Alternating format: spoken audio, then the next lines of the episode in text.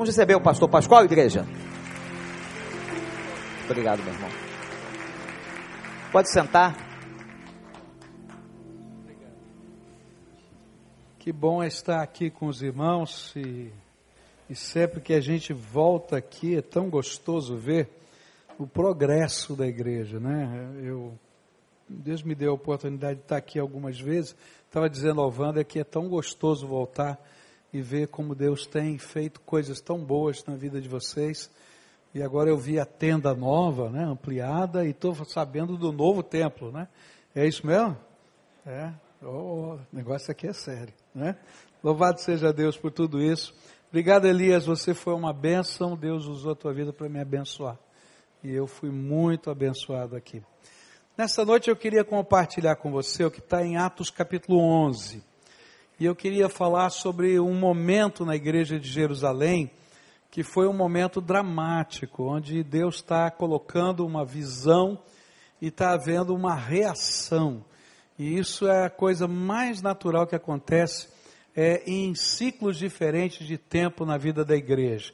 Se você já tem cabelos brancos e é membro da igreja antigo, você vai poder identificar essas tensões na sua própria história. E a gente vive isso de tempos em tempos na dinâmica da vida da igreja. A Bíblia diz assim, em Atos capítulo 11: Os apóstolos e os irmãos de toda a Judéia ouviram falar que os gentios também haviam recebido a palavra de Deus. E assim, quando Pedro subiu a Jerusalém, os que eram do partido dos circuncisos o criticavam, dizendo: você entrou na casa de homens incircuncisos e comeu com eles. Pedro então começou a explicar-lhes exatamente como tudo havia acontecido. Eu estava na cidade de Jope orando, caindo em êxtase, tive uma visão. E vi algo parecido como um grande lençol sendo baixado do céu, preso pelas quatro pontas, e que vinha até o lugar onde eu estava. Olhei para dentro dele e notei que havia ali quadrúpedes da terra, animais selvagens, répteis e aves do céu. E então ouvi uma voz que me dizia: Levante-se, Pedro, mate e coma. E eu respondi: De modo nenhum, Senhor. Nunca entrou em minha boca algo impuro ou imundo. E a voz falou do céu segunda vez: não chame impuro ao que Deus purificou. E isso aconteceu três vezes. E então tudo foi recolhido ao céu. Na mesma hora chegaram à casa em que eu estava hospedado três homens que me haviam sido enviados de Cesareia. E o Espírito me disse que não hesitasse em ir com eles. Estes seis irmãos também foram comigo e entramos na casa de um certo homem e ele nos contou como um anjo lhe tinha aparecido em sua casa e dissera: Mande buscar em Jope a Simão chamado Pedro. Ele lhe trará uma mensagem por meio da qual serão salvos você e todos os da sua casa. E quando comecei a falar, o Espírito Santo desceu sobre eles, como sobre nós no princípio. E então me lembrei do que o Senhor tinha dito João batizou com água, mas vocês serão batizados com o Espírito Santo. Se, pois, Deus lhes deu o mesmo dom que nos tinha dado quando cremos no Senhor Jesus Cristo, quem era eu para pensar em opor-me a Deus? E ouvindo isso, não apresentaram mais objeções e louvaram a Deus, dizendo: Então Deus concedeu arrependimento para a vida até mesmo aos gentios. Eu creio que uma das grandes carências que nós temos no mundo de hoje é de gente que tenha visão ampliada. Gente que seja capaz de perceber com os olhos da fé a vida, os desafios, os alvos que Deus tem para a gente. E é interessante que até no mundo secular, apesar de não terem essa percepção, o mundo procura gente que tenha visão, que tenha esperança, que tenha propósito. Não é? E a gente vê pessoas tentando achar alguém para seguir. E, e essa é uma necessidade, uma carência. Se eu pudesse dar um tema para esse texto que a gente está estudando, eu diria que o tema é visão ampliada. Deus quer ampliar a visão da sua igreja. E a maior dificuldade não é saber se nós precisamos ou não ter a nossa visão ampliada, mas é tentar responder a pergunta: como podemos ter a nossa visão ampliada? Então eu vou olhar para esse texto nessa perspectiva. Como eu e você, servos do Senhor, líderes, gente que está servindo ao Senhor, colocando a sua vida para a obra de Deus, como eu e você podemos ter a nossa visão ampliada? Quais são os recursos que Deus coloca à nossa disposição para que a gente possa ter a nossa visão ampliada? A primeira coisa que eu vou aprender com o apóstolo Pedro tem a ver aqui com os versículos 17 e 18. Se eu, como pastor, você, como líder, você como mulher, como homem de Deus, quer ter a sua visão ampliada, a gente tem que aprender com esse homem. Primeira coisa, não resista a Deus. Vamos dizer juntos? Não resista a Deus. Olha para quem está perto, olha bem no olho, ó. não resista a Deus. Agora escuta alguém falar para você isso. Porque você vai perceber que tanto eu quanto você temos a tendência de lutar com Deus em certos momentos. Até Pedro começou a brigar com Deus. Não vou fazer esse negócio aqui não, Deus. Pegar esses bichos aqui de jeito nenhum. Não tem jeito. Mas é interessante como Deus vai usar essa dinâmica para ampliar a visão de Pedro. Qual era o grande problema de Pedro? Ele vinha de uma escola judaica, legalista, que olhava para o gentil como o submundo, não é?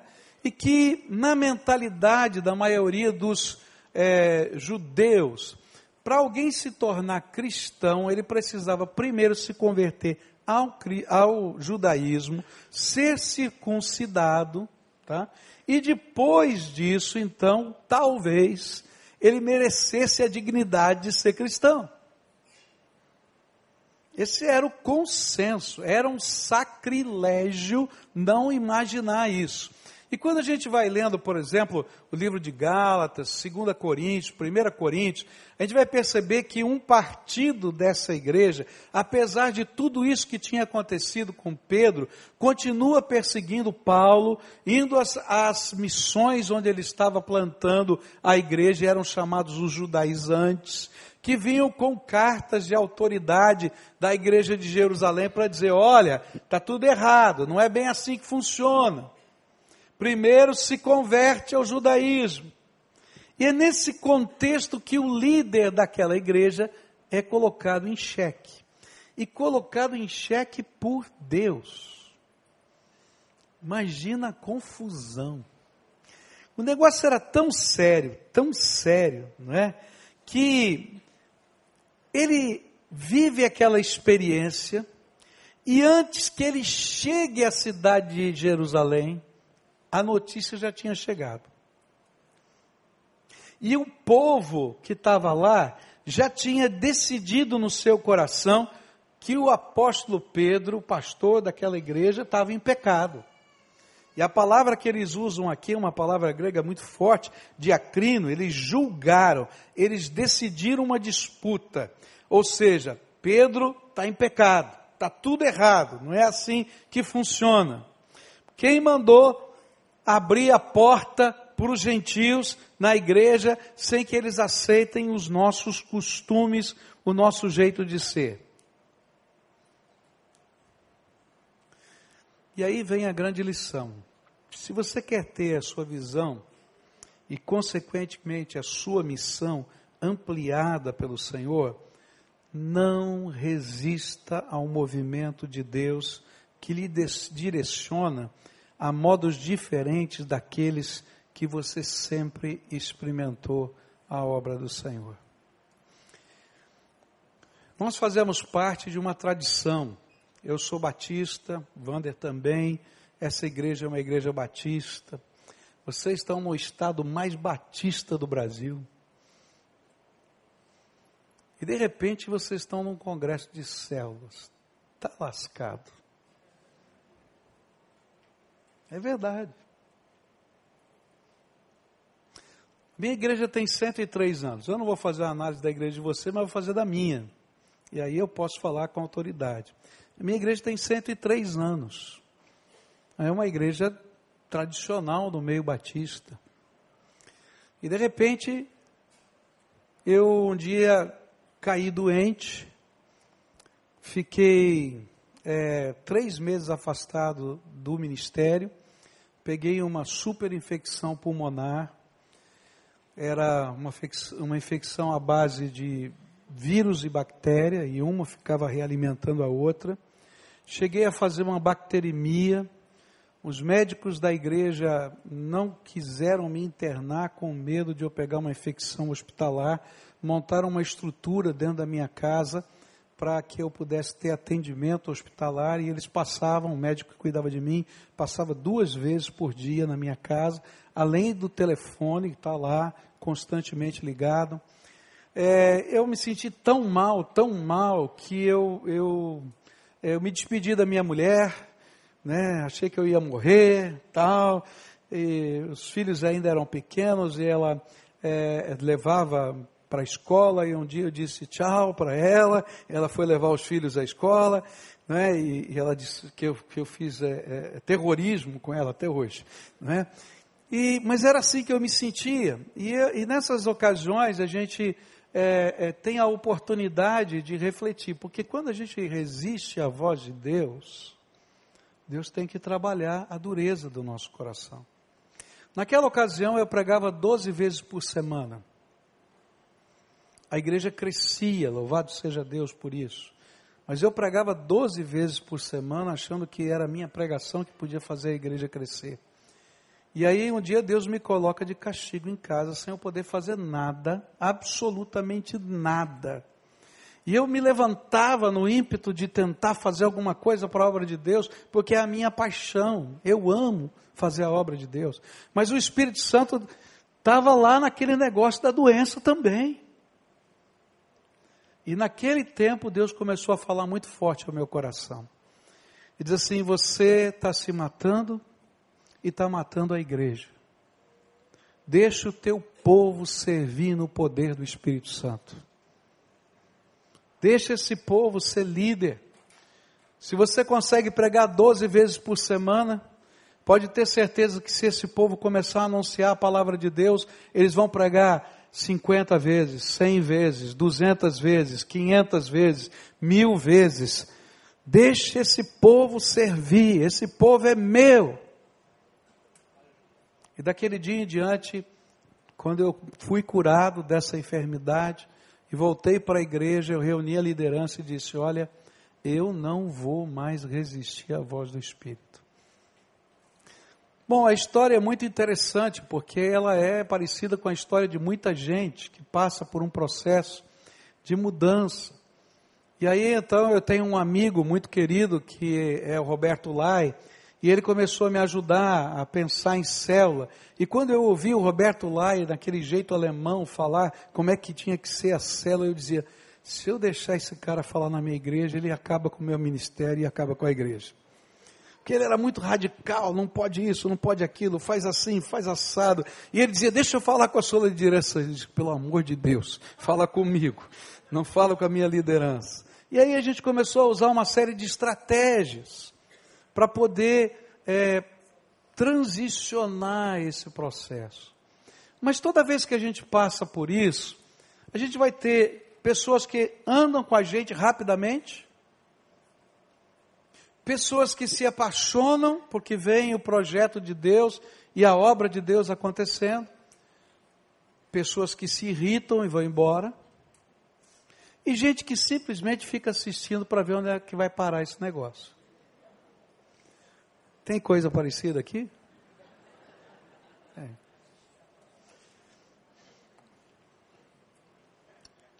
E é interessante porque a gente não percebe que Deus está usando alguma coisa que ele já inventou.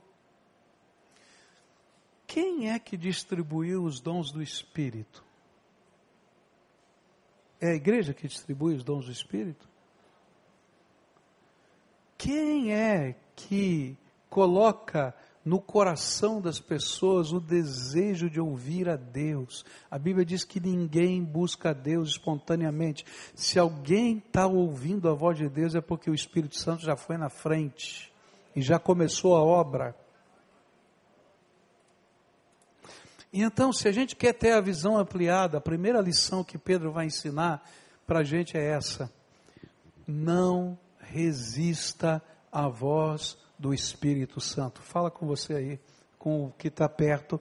Não resista à voz do Espírito Santo. Mas eu quero dizer para você que a gente resiste à voz do Espírito Santo até no meio do processo. Porque assim como eu resisti, eu era um pastor e às vezes eu não estou entendendo que Deus quer me usar de uma maneira diferente, às vezes você também não percebe.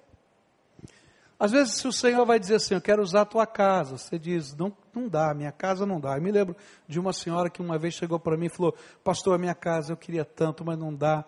Meu, meu, meu estofado está furado, a minha cortina está feia. Não dá para fazer reunião na minha casa. Eu disse, vai todo mundo para o inferno com a cortina feia e com, com, o teu, com o teu estofado rasgado. Agora pode ir para o céu mesmo com o buraco lá. Você escolhe. E às vezes a gente está dizendo para o Senhor, não, aqui não dá. Às vezes o Senhor está levantando um líder para ser treinado na sua liderança, e a gente diz, eu não tenho experiência, eu não posso, eu não sei. Querido, não resista à voz do Espírito. Às vezes o Espírito Santo está falando para alguém, olha, eu vou te usar como discipulador, e tem gente chegando do teu lado, vejo em você potencial, quero investir na tua vida, quero treinar, você diz, não, olha, tal, eu tenho medo, você está bem acompanhado, Moisés teve medo, todo mundo teve medo, qualquer pastor aqui já teve medo de algum desafio do Senhor, mas o que a gente vai ter que aprender é, não resista à voz do Espírito. Deus tem uma coisa para fazer na tua vida? Tem um desafio para você? Não resista à voz do Espírito. Uma coisa que eu aprendi na nossa estrutura foi que nossa igreja é diferente. A sua igreja é diferente. E não dá para a gente copiar pacotes prontinhos e enfiar pela goela. Tem que adaptar a realidade e a cultura da nossa igreja. Vocês são únicos, únicos, não existe outros iguais a vocês. E por isso a gente teve que mexer na estrutura de células para ser com a cara da primeira de Curitiba. E vocês vão ter que mexer para ficar com a cara do recreio. Para lá, para lá, para nós, nós tínhamos uma estrutura de ministérios muito forte, são mais de 300 ministérios. Então as nossas redes de células foram montadas dentro das redes ministeriais. Os líderes das redes ministeriais têm que ser líderes de célula, senão não, tem, não estão na visão. Mas isso foi uma construção. E uma coisa bonita foi que à medida que o Espírito Santo foi trabalhando, o povo estava disposto a não resistir à voz do Espírito. Eu quero dizer para você que os homens que fizeram diferença nessa terra foram aqueles que aprenderam com Pedro e com os líderes da, da nossa fé a a viverem essa não resistência. William Carey, por exemplo, ele teve grande dificuldade em mostrar aos batistas do seu tempo que era hora de fazer missões e muita gente ficou de fora do movimento do Espírito Santo porque resistiu a Deus não resistiu ao William Carey. Não sei se sabia, a gente se ufana de William Carey, o primeiro missionário batista, mas quando ele apresentou para a Associação Batista o projeto de missões na Índia, o líder da associação disse para ele assim: eles eram calvinistas na, na, na Inglaterra, se Deus quiser salvar os indianos, ele vai achar o seu meio. E William Carey disse: Eu sou o meio que Deus escolheu, eu vou para lá. Foi sem sustento, sem dinheiro, sem nada, sofreu passou por tudo, mas deixou a obra de Deus e abriu a porta missionária naquele lugar. Ele não resistiu à voz do Espírito. Quem resistiu foi a Associação Batista. Quando Wesley começou o seu ministério, ele teve grande dificuldade em conduzir um movimento de santificação que o Senhor direcionava, pois ele foi proibido de pregar nas igrejas da sua denominação, a igreja anglicana. E aí ele disse: Como é que eu faço? Então ele obedeceu, ele não pregou mais na igreja anglicana. Ele pregava nas escadarias de todos os templos. E foi o maior avivamento, porque todo mundo queria ver o doido do pregador que pregava na escadaria. E milhares de pessoas se ajuntavam para ouvi-lo. E o movimento não pôde ser detido, porque alguém teve coragem de não resistir à voz do Espírito. Então qual é a lição? Agora a minha pergunta. Naquilo que Deus quer fazer na tua vida, na tua vida, onde e como você está lutando com o Senhor? E você já sabe a resposta, né? Qual é a resposta? Não resista à voz do Espírito. Segunda lição que eu queria deixar com você. Se você quer ter a visão ampliada. Vai acontecer aqui nos versículos 19, 20 e 21. Os que tenham sido dispersos por causa da perseguição, desencadeada com a morte de Estevão, chegaram até a Finícia, Chipre, Antioquia, anunciando a mensagem apenas aos judeus.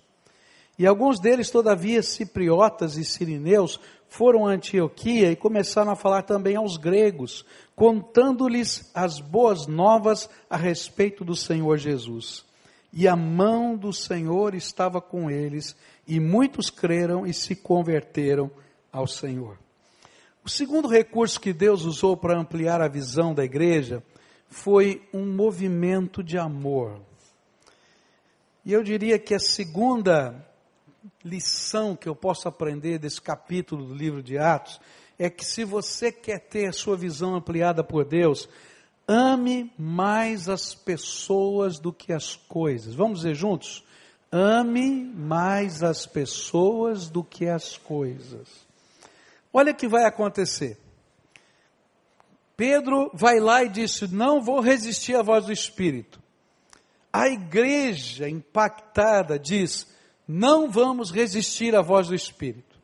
Mas quando começa a diáspora, a perseguição, o que, que eles fazem? Eles começam a fazer exatamente o que faziam antes, pregavam só aos judeus. Existe uma força inercial muito grande dentro da gente.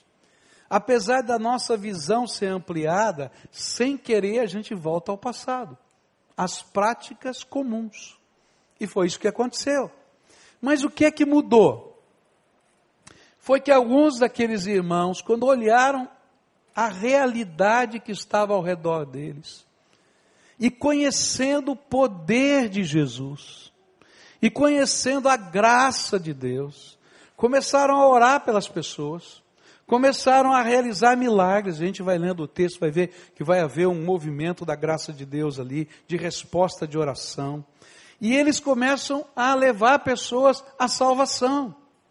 E as pessoas se tornaram mais importantes do que as estruturas, do que a história, do que as coisas, porque eles se entendiam como emissários da graça de Deus. E essa começa a ser uma grande mudança.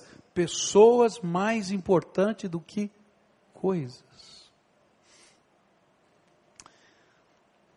Eles olharam para aquilo que estava à sua volta e com toda alegria repartiram o que tinham de melhor, a salvação em Jesus. Eles viram pessoas.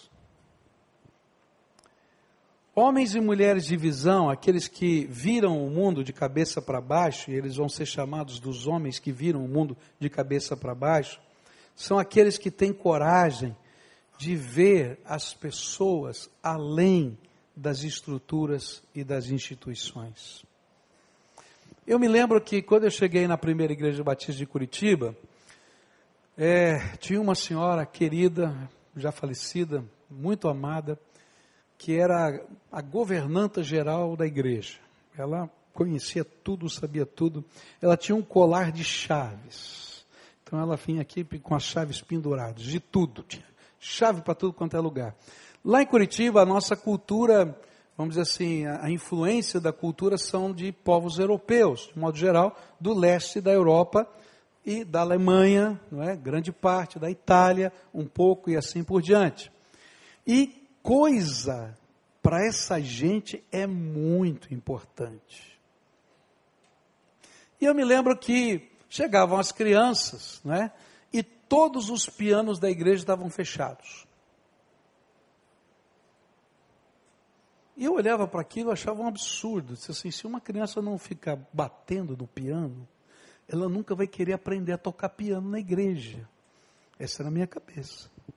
Aí eu chegava para aquela senhora, não é?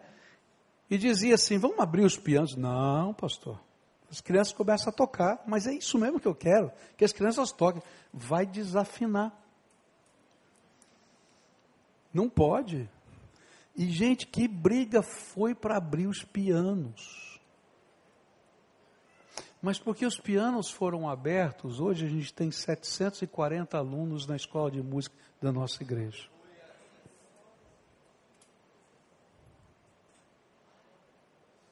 Se o piano é mais importante do que quem toca o piano, a gente já perdeu a missão. Eu me lembro que eu cheguei lá e eu encontrei o púlpito, e o púlpito era bem do jeitão né, do, deles lá. Tinha um paninho, não sei se você lembra, alguém aqui tem? Tem gente desse tempo? Tinha um paninho assim que ficava em cima do púlpito, né? E uma Bíblia daquelas de púlpito imensa. E eu sempre fui estabanado, aquele paninho nunca parava lá, caía toda hora. Até que desistiram de pôr o paninho. Gente, como é fácil a gente amar a estrutura. Eu me lembro quando fui pastor em São Paulo, na Água Branca, em São Paulo, eu um dia estava dirigindo meu carro e encontrei um grupo de crianças é, no, no, no, no, sinaleiro, não é, pedindo esmola. E eu perguntei, onde é que você mora? E o menino falou, ô oh, tio, eu moro ali. Ali onde? Era um viaduto, debaixo do viaduto. E eu perguntei, tem muita criança lá? Ele falou, ah, tem mais 40 lá. 40 crianças, é, mora um monte de família lá.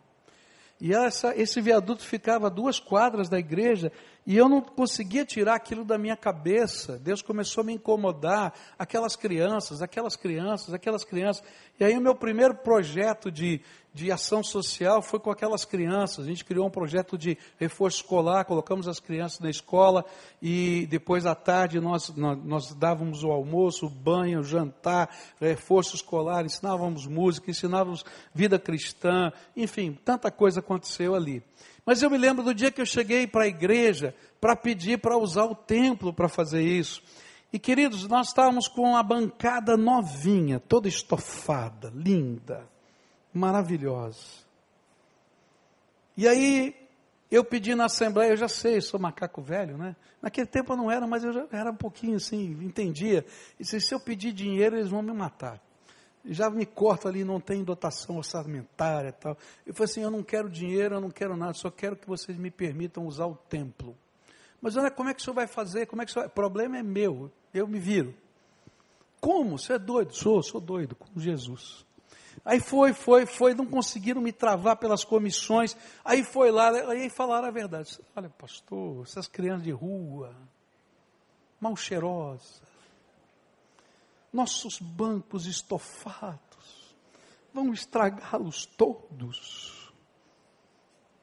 E aí eu tive a coragem de fazer a pergunta que ninguém queria ouvir. Deus ama mais os bancos ou as crianças? Quem você acha? Quanto mais você fizer pelas crianças, mais bancos você vai ter. Vocês vão construir um novo templo para a glória de Deus. Mas não percam de vista a missão da, com as pessoas. Trabalhem para Jesus. Enquanto vocês estiverem amando as pessoas, Deus vai dar tudo muito mais abundantemente além daquilo que vocês pensam ou possam pedir. Porque Deus dá para quem está fiel ao propósito que ele colocou. É interessante que na igreja a gente vai encontrar isso de formas diferentes. Eu me lembro uma vez que um líder da escola dominical disse assim: Pastor, eu não gosto de célula. Eu falei: Por quê? Por causa da escola dominical. Como assim? Não, eu estou perdendo os meus alunos da escola dominical. Como está perdendo? Não, porque o senhor começou os treinamentos, e aí o pessoal está fazendo treinamento, e eu não tenho mais os meus alunos na escola dominical. Eu falei assim: olha, se você fosse um pastor, você estava perdido. Ele falou, por quê? Olha, porque quando a gente se forma no seminário, tem um pastor mais velho que é doido e diz assim: está vendo aquela região lá? Vai para lá e se vira. Ganha gente para Jesus e enche a igreja. Agora você está aqui na escola dominical, olhando para cima, não está fazendo nada. Vai atrás do teu povo, rapaz. Vai ministrar, vai visitar, vai abençoar, que ela vai encher de novo. Bom, você imagina quanto ele me amou, né? Saiu da igreja e voltou. Agora está fazendo isso. Você precisa amar as pessoas, não as estruturas. Eu me lembro de uma outra pessoa que falou do coro, pastor, e o coro? Eu falei, querido, tem lugar para todo mundo aqui. Pode ter coro. Não tem problema. Se você for o líder da rede ministerial de células, que tem a ver com a música, não vai faltar nem no coro nem na célula. Agora precisa ver se você está disposto a pagar o preço de só cuidar da música para cuidar de gente. Cuida dos seus líderes. Abençoa a vida deles. E você vai ver como isso vai se multiplicar. Gente, se eu estiver pensando em estrutura, eu sempre vou estar amarradinho. Agora, se eu estiver pensando em gente, eu vou contar com a dinâmica do poder do Deus vivo que ama as pessoas.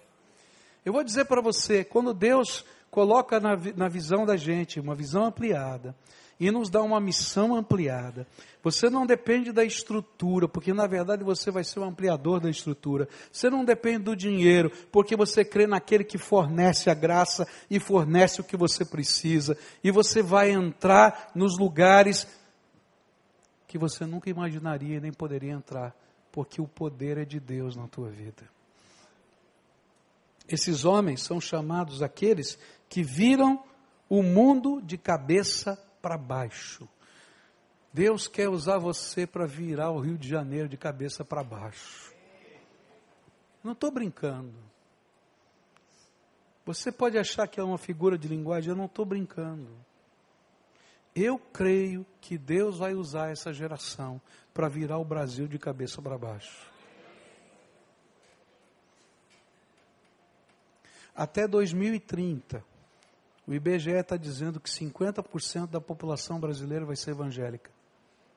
Não falta muito tempo. Agora, que tipo de povo evangélico nós vamos ter? Isso vai depender de mim e de você. De gente séria, comprometida com Deus, com a palavra de Deus, com o joelho no chão, que creia que Deus pode fazer uma grande mudança nessa nação. Nós já vimos isso acontecer na história. Isso aconteceu na Coreia. Isso aconteceu em tantos lugares do mundo. Vai acontecer no Brasil. E Deus está levantando uma geração de visão. E Ele está me chamando e chamando você. Eu quero estar vivo para ver o que Deus vai fazer. E ninguém vai segurar, não. Porque é a obra de Deus. E quando Deus abre uma porta, ninguém fecha. Agora, quando Deus fecha, ninguém abre. Então, eu quero fazer parte disso, mas para isso eu tenho que focar nas pessoas. Então, a primeira lição, qual foi? Não. Não resista ao que o Senhor está falando aí para a tua vida. Segunda lição, foco nas pessoas. Terceira lição que eu queria deixar com você para a gente concluir. É agora, né? Que hora que é? Nove e meia? Tá? Versos 22, 23 e 24. E aqui vem uma lição tremenda para a nossa vida, para a minha vida, para a sua vida. Notícias desse fato chegaram aos ouvidos da igreja de Jerusalém. Olha só. Olha só. O povo foi lá, pregou o evangelho. Outra vez os gentios começaram a se converter. Isso chegou lá na igreja de Jerusalém. E eles enviaram Barnabé a Antioquia. Entenda a situação. ó, tá bom, a gente já entendeu, não quero resistir, mas olha, esse negócio de célula, é, não, não, não esquece célula, né, esse negócio lá de, de gentil e tal, era bom a gente mandar um oficial da igreja para dar uma olhadinha, como é que está acontecendo, então eles mandam Barnabé. Esse ali chegando e vendo o quê? A graça de Deus, ficou alegre e os animou a permanecerem fiéis ao Senhor de todo o coração. Ele era um homem bom, cheio do Espírito Santo, de fé, e muitas pessoas foram acrescentadas ao Senhor. Um terceiro recurso de Deus para ampliar a nossa visão foi usar a influência e o exemplo de um outro homem de visão. E quando chegou a notícia que havia mais não-judeus convertidos, a igreja mandou, decidiu mandar um dos seus líderes para averiguar aquela situação. E isso mostra que ainda não era tão natural para eles a visão que se ampliava. E desta vez Pedro não pôde ou não quis ser enviado, por alguma razão. Mas a igreja procurou no seu meio um homem de visão. E encontrou Barnabé, alguém que fosse da confiança espiritual da igreja, mas que tivesse tivesse qualidades de visão. Quais são as qualidades da visão? Primeiro, bondade. Não há possibilidade de se ter visão ampliada sem bondade ampliada. Os olhos bons são capazes de aprender coisas boas e os maus só verão o mal. Isso que Jesus ensinou. Terceira lição é uma coisa muito simples. Permita que pessoas que têm uma visão ampliada influenciem você. Permita que pessoas que têm uma visão ampliada influenciem você. Ninguém sabe tudo. Fica de pé um momentinho, você vai me ajudar agora, tá? Tá bom? Agora você vai fazer o seguinte, ó. Você vai olhar para mim aqui para frente, tá? Isso é um exercício. Você vai olhar aqui para mim para frente, tá? E vai colocar as suas mãos aqui, de tal maneira que continuando olhando para frente, você possa ver das duas mãos a ponta dos seus dedos. Veja o ângulo que isso faz tá? Mas você tem que enxergar a ponta dos seus dedos sem olhar para os dedos. Tem gente ó, já fazendo assim, não, tem que olhar para frente e ver, é mais ou menos aqui, você está vendo a ponta do dedo aqui? É isso? Está conseguindo ver? Ok, no máximo você tem 180 graus. Alguns têm 160, 170, 130 graus de amplitude de visão. Agora está faltando muito, não está? Não está faltando? Tem todo um entorno à sua volta. Pode sentar. Qual é a lição? Ninguém tem toda a visão. Assim como ninguém tem todos os dons espirituais. Porque senão seria igreja sozinha. E Deus vai colocar pessoas do seu lado que têm visão, que vai associar à sua visão e vocês juntos, apesar de não verem a mesma coisa, se completam. Isso vai acontecer na sua célula. Se você quiser que na sua célula seja todo mundo igualzinho, sua célula vai morrer. Assim como se eu quiser que todos os líderes da minha igreja sejam, iguais, sejam iguaizinhos ao Pascoal, a igreja vai morrer, gente.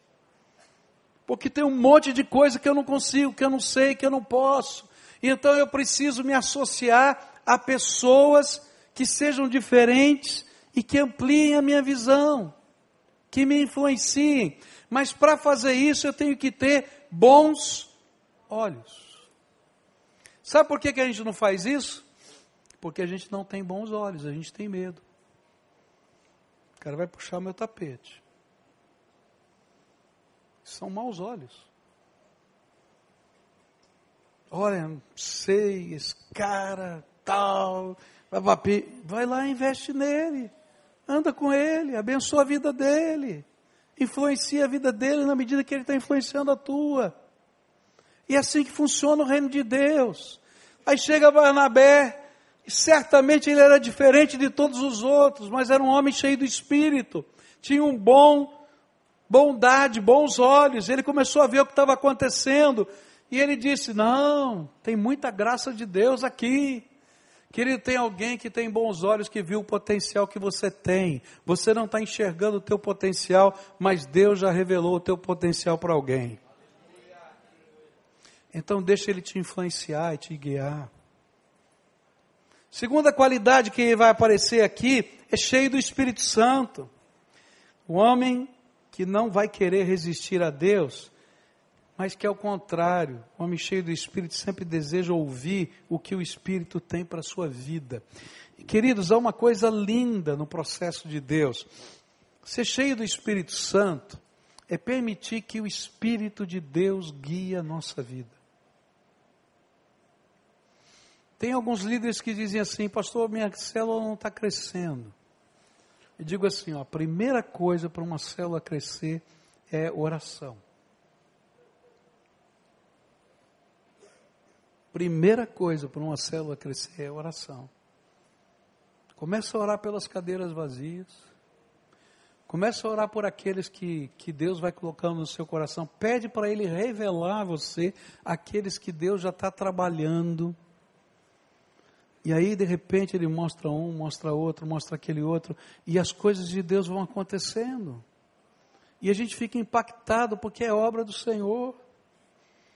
Eu estava na minha célula é, e, e, tinha uma senhora, fi, mãe de uma senhora que é, que é a, a dona da casa onde a célula se reúne, e aquela senhora muito católica, muito piedosa, mas, mas muito resistente à voz de Deus, e houve um problema muito sério na família, e ela estava muito triste, ela estava orando na casa dela, conforme ela tinha aprendido, ela tinha passado a tarde orando, e ela disse, olha, Jesus, se o Senhor se importa, se o Senhor responde a oração como a gente tem aprendido lá na cela, eu preciso de um sinal teu, eu preciso de uma palavra tua, o Senhor precisa fazer alguma coisa.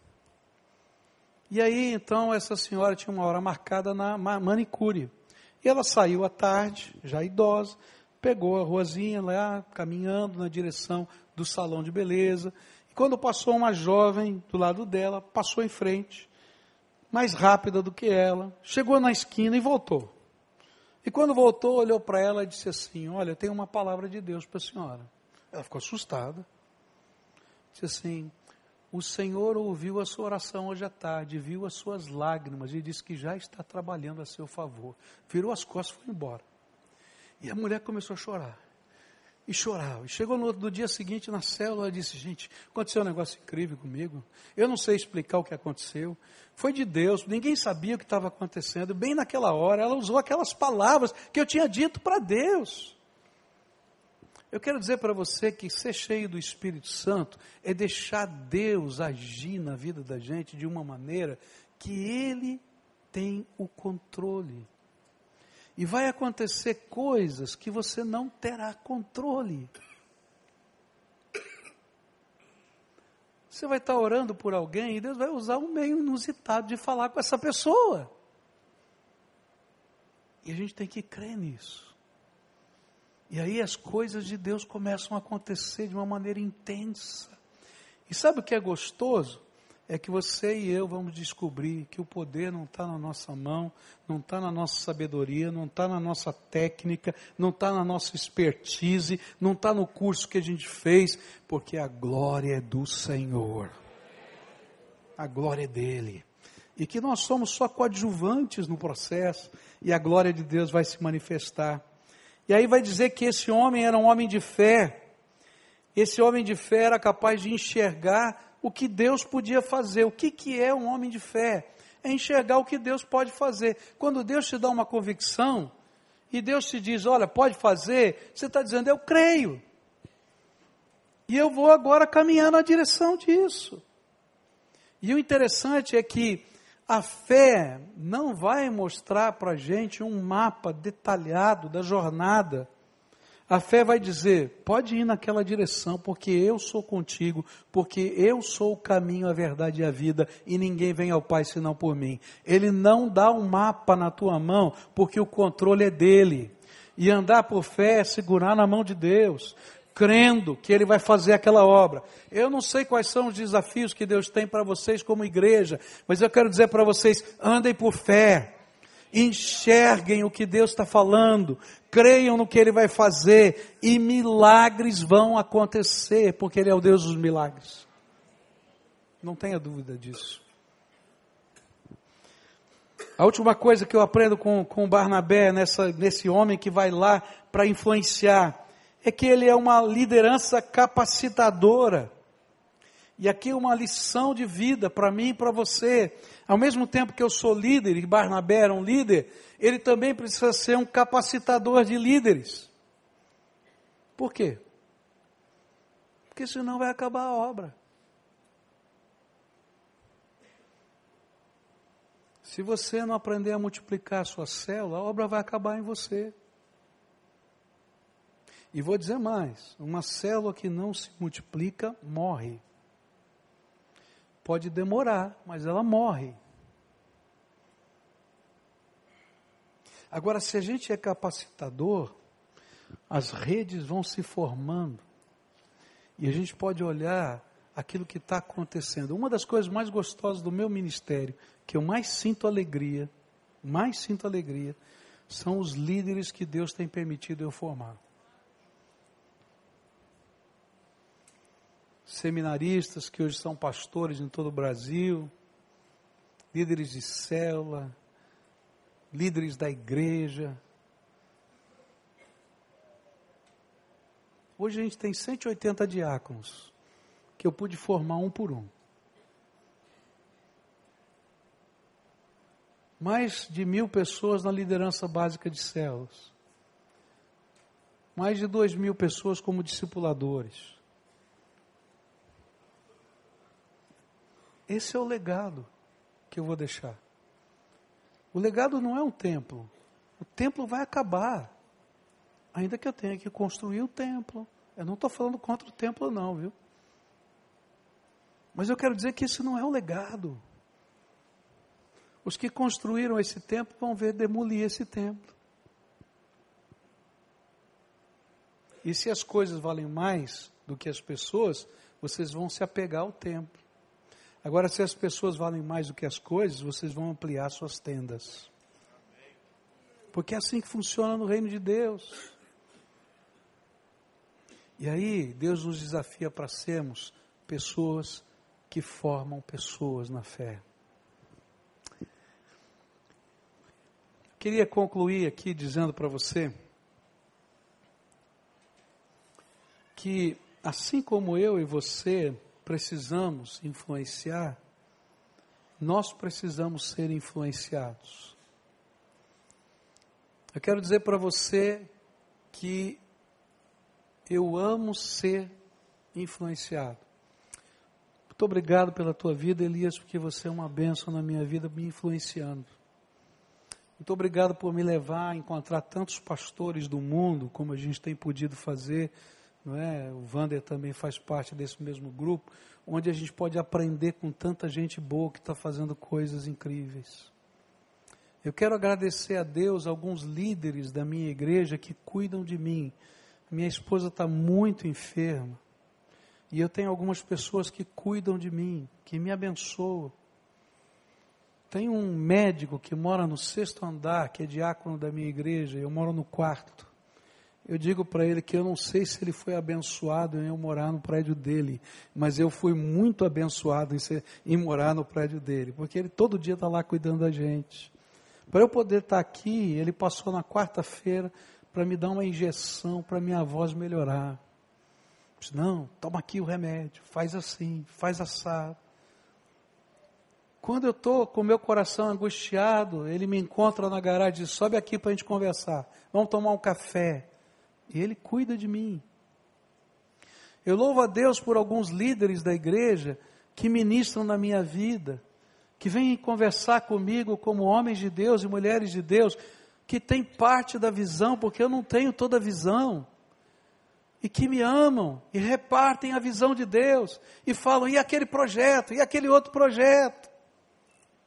Recentemente a gente estava é, orando e trabalhando, nós estamos terminando um grande desafio agora, que é colocar o novo transmissor de televisão lá para pegar a cidade toda com potência igual à da Rede Globo na cidade. Vai ser a única emissora de televisão com a mesma potência da Globo. Louvado seja Deus. Tá? E, e, a gente está trabalhando assim, e eu estava desgastado porque só esse transmissor custou um milhão de reais, a gente teve que levantar esse dinheiro, e aquela coisa toda. Chega um líder da igreja e diz assim, pastor, precisa ter uma Cristolândia aqui em Curitiba. A gente já tem uma casa de recuperação, mas ele diz assim, nós precisamos ter uma Cristolândia, um trabalho agressivo, lá no centro da cidade. Eu disse, Senhor, tenha misericórdia. E eu virei para esse líder, né, que é também um pastor da nossa cidade, e ele disse, eu disse para ele, querido, é, tá difícil, a gente está sem grana agora, eu acho que, que vamos, vamos ver. Ele falou, não, pastor, o senhor sempre fala que é grana dá. Então, vamos, vamos entrar, pastor. Tá bom, deixa eu orar um pouquinho. Aí passa um pouquinho, é, vem o pessoal da Cristolândia lá para estar tá na nossa igreja e um dos líderes da, daquele movimento em São Paulo disse para um dos líderes da nossa igreja: Vocês não querem ter uma Cristolândia aqui? Olha, se vocês quiserem, eu mudo para Curitiba para ajudar a abrir. Aí ele chega, pastor, olha só. Eu disse, tá bom, vamos orar. Tá. Aí chegou um outro, escreveu um e-mail, disse assim: Olha, pastor, Sou aqui da, da, da, associação, nós temos que fazer uma cristolândia, o senhor tem que entrar com a gente. Eu sou da convenção, chegou o outro, nós temos que fazer uma cristolândia. E aí, um dia está lá meu filho, eu não estava, chega um irmão, novo convertido, e, e marcou um horário, não conseguiu falar comigo, marcou um horário com meu filho. E falou assim, olha Michel, Deus está tocando muito o meu coração para a gente abrir uma cristolândia em Curitiba. E eu decidi fazer o seguinte: eu vou dar 200 mil reais por ano para esse projeto. 100 mil no primeiro semestre que eu tenho agora, você quer? E 100 mil para o segundo semestre. E nós vamos começar. Aí meu filho me procura e diz: Ó oh, pai, não recebi nada não, porque o negócio aqui é sério. E aí eu falei: Filho, acho que Deus está ampliando a nossa visão. Aí eu falei do púlpito, gente, olha, está acontecendo isso, nós vamos ter que entrar em outra. Vocês vão ter que entrar comigo. Eu tenho, graças a Deus, eu tenho, posso dizer, vamos abrir uma Cristolândia em Curitiba. Não sei como, de que jeito, mas vamos fazer. Tá? Essa semana vamos começar as, as, as reuniões. Agora, isso são pessoas que Deus usa para ampliar a nossa visão. A minha visão Tá louco, isso não é um trabalho danado. Cada um que eu tenho que internar custa mil reais para colocar na casa de recuperação. Está entendendo?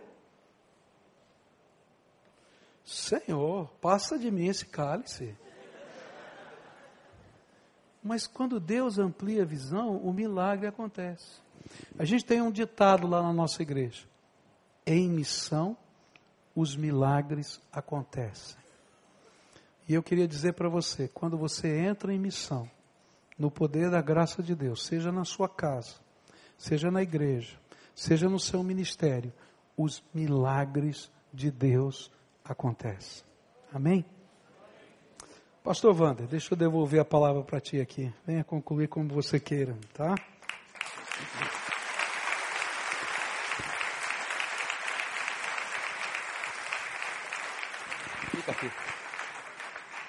Vamos ficar de pé, irmãos. Deus me trouxe um texto.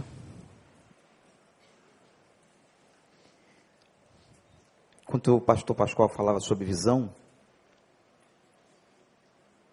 que foi quando Jesus chegou para aquele cego e perguntou assim: O que queres que eu te faça? Hein? O que queres que eu te faça? Ele disse: Eu quero ver.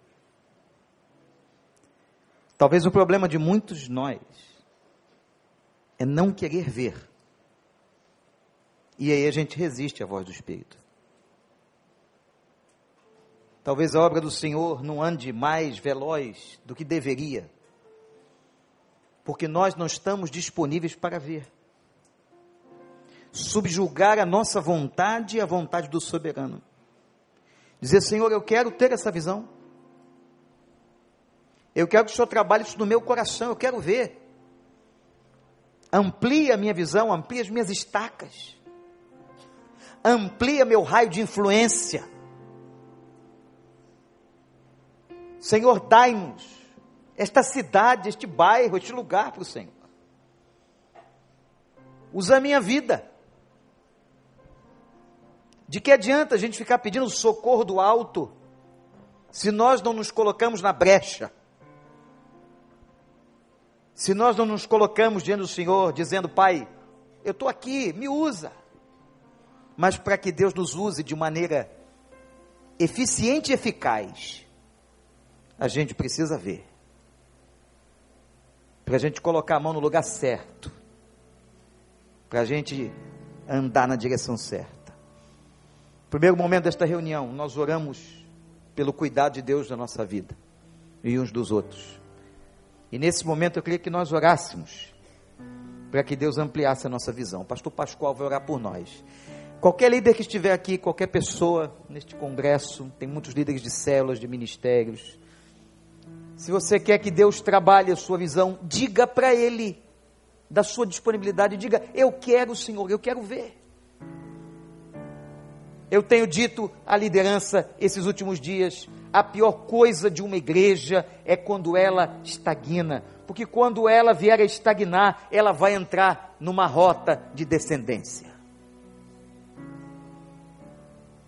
O segundo passo, depois que você estagnar, ou o primeiro passo, você começa a cair.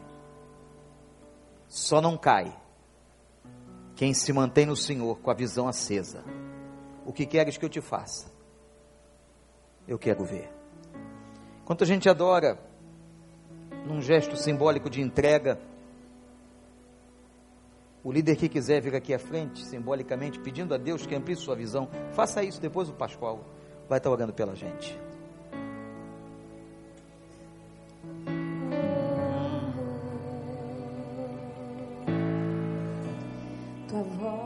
me chama sobre as águas, onde os meus pés